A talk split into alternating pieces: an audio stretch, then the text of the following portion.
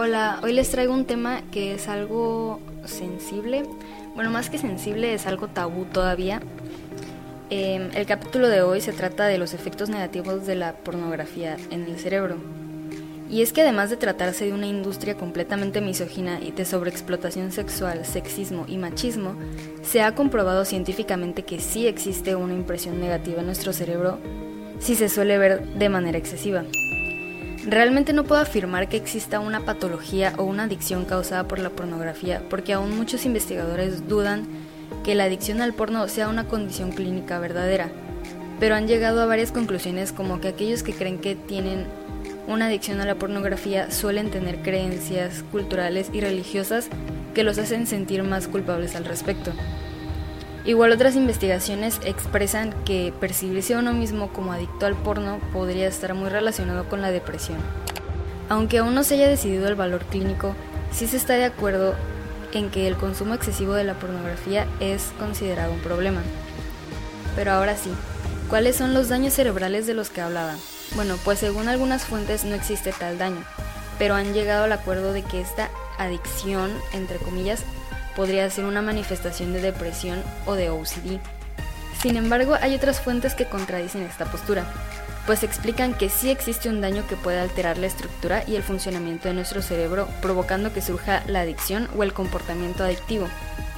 Y lo respaldan mostrando cómo el ver porno ocasiona una inundación de dopamina en el cerebro. Esta liberación tan grande de dopamina a la larga puede producir desórdenes cardiovasculares, renales, estomacales o endocrinos, entre muchos otros. Pero además de eso, el descargar esa cantidad de dopamina le pide al cerebro volver a producirla, por lo que es muy común que se vuelva repetitivo este consumo. Realmente es como un ciclo.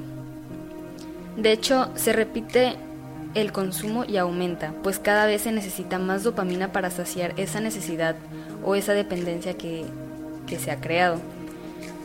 Ya no se puede volver a sentir el mismo placer con la, con la misma cantidad usada anteriormente.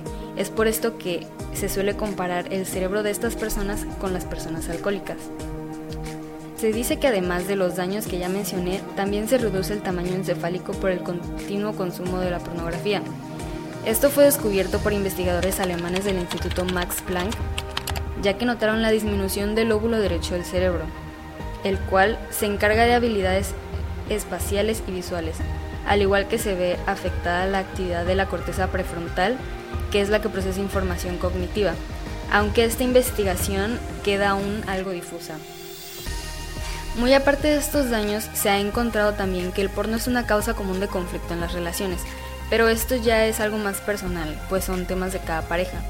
Pero es cierto que esta conducta brinda una educación ficticia sobre las, sobre las relaciones sexuales, pues lo que se suele ver en las pantallas casi nunca es cierto. La pornografía no educa, aunque sea muchas veces el primer contacto al conocimiento de la sexualidad. El problema es que muchas veces estas personas que tienen su primer contacto eh, con la sexualidad a partir del porno son niños o simplemente no cuentan con una madurez emocional para poder gestionar lo que se está viendo y darse cuenta de que es completamente erróneo. Por eso es muy necesario inculcar una educación sexual responsable, porque es parte indispensable de la educación integral. Los tabúes causan confusión y una curiosidad reprimida que a la larga se convierte en morbo.